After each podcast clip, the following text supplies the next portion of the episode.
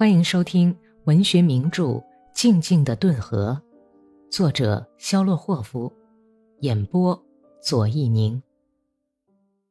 第三百零一集。他们像做梦一样过了两天，不变日夜，忘记了周围的一切。有时候，格里高利从短暂的昏睡中醒来，昏暗中看见阿克西尼亚凝视着他的，仿佛是在研究他的目光。阿克西尼亚照例是趴在床上，用胳膊肘撑着身子，一只手掌贴在脸上，几乎是一眨不眨地瞅着格里高利。你干嘛这样看我？格里高利问。想看个够，我心里总觉得他们会把你打死。好，既然这样觉得，那就看吧。格里高利笑着说。第三天头上，格里高利才第一次出门。库季诺夫从大清早起就接二连三的派人来请他去开会。我不去，叫他不要等我就开吧。格里高利对通信兵说。普罗霍尔给格里高利牵来从司令部里新弄到的一匹马。普罗霍尔头天夜里到大雷村连队据守的地段，把藏在那里的马鞍子运了回来。阿克西尼亚一见格里高利准备出发，就担心地问：“你上哪儿去？”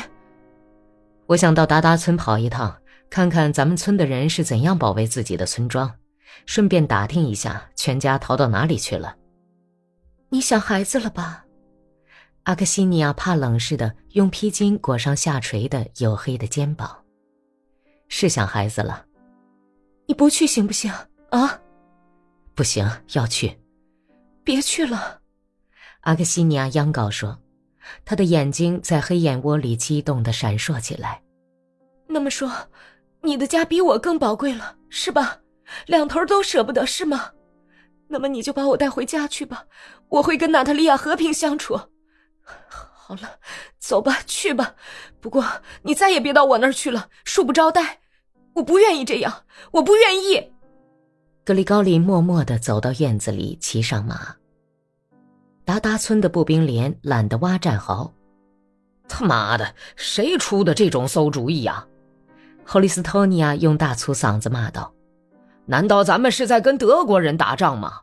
弟兄们，咱们挖个到膝盖深的普普通通的浅壕就行了，这不是明摆着的吗？在这么硬的土地上挖两鹅尺深，办得到吗？你就是用钢钎也戳不动，别说用铁锹了。”大家都听了他的话。于是就在左岸的疏松的断崖上挖了些可以趴在里面的浅壕，在树林子里挖了些土室。好啊，咱们变得像田鼠一样了。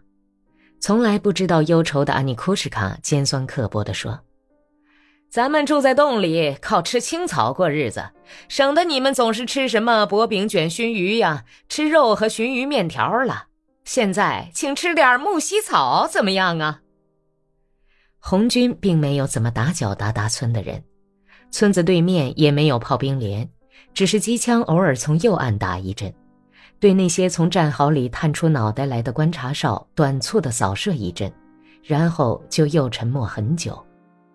红军的工事构筑在山坡上，有时候也从山下放几枪，不过红军只有夜里才下山到村子里去，而且待的时间不长。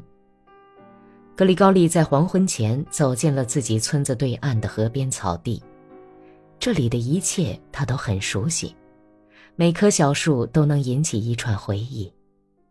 道旁是姑娘地，每年彼得节分完草地之后，哥萨克们就在这块林间空地上喝沃特嘎。阿廖什卡小树林像个山脚似的伸进了草地。很久很久以前，在这个当时还没有名字的小树林里。狼咬死了达达村一个叫什么阿列克谢的居民的母牛。阿列克谢死了，他从人们的记忆里消逝了，就像墓碑上的字迹一样磨灭了。邻居和亲属连他的姓都忘了，可是以他的名字命名的小树林却活了下来。碧绿的橡树和榆树伸向天空，达达村的人为了制作家里和农活必须的器具，把它们砍掉。但是，一到春天，从短粗的树墩上又长出茁壮的嫩芽，不知不觉地长上一两年，夏天里又长成了阿廖什卡小树林，枝叶繁茂，郁郁葱葱。秋天里就像穿了一身金色的铠甲，早霜打过的漏花的橡树叶子变成了一片火红的霞光。夏天里，阿廖什卡小树林里湿润的土地上长满了有刺的黑莓，老榆树顶上住满了羽毛美丽的灰老瓜和喜鹊科。秋天里，当橡子和橡树的落叶散发出浓郁辛辣的芳香时，就会有成群的山芋飞到小树林暂住。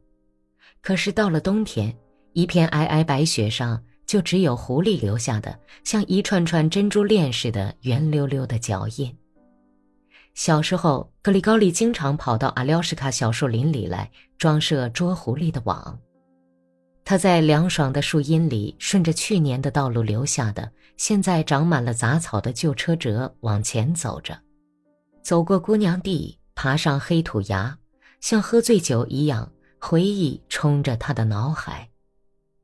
小时候，曾经在这里三棵橡树附近的一片沼泽地里追赶刚刚出生还不会飞的小野鸭，从早到晚在圆湖里捉鲤鱼。不远的地方有棵像伞一样不大的绣球花树，它孤零零地立在村外老态龙钟。从买了霍夫家的院子里就可以看到这棵树。格里高利每年秋天走到自己家的台阶上。欣赏这棵绣球花树，远远的看上去就像是一片红色的火焰。去世的彼得罗非常喜欢吃用带苦味的干绣球花做的馅儿饼。格里高利怀着淡淡的哀愁，看着从童年时代就熟悉的旧地景物。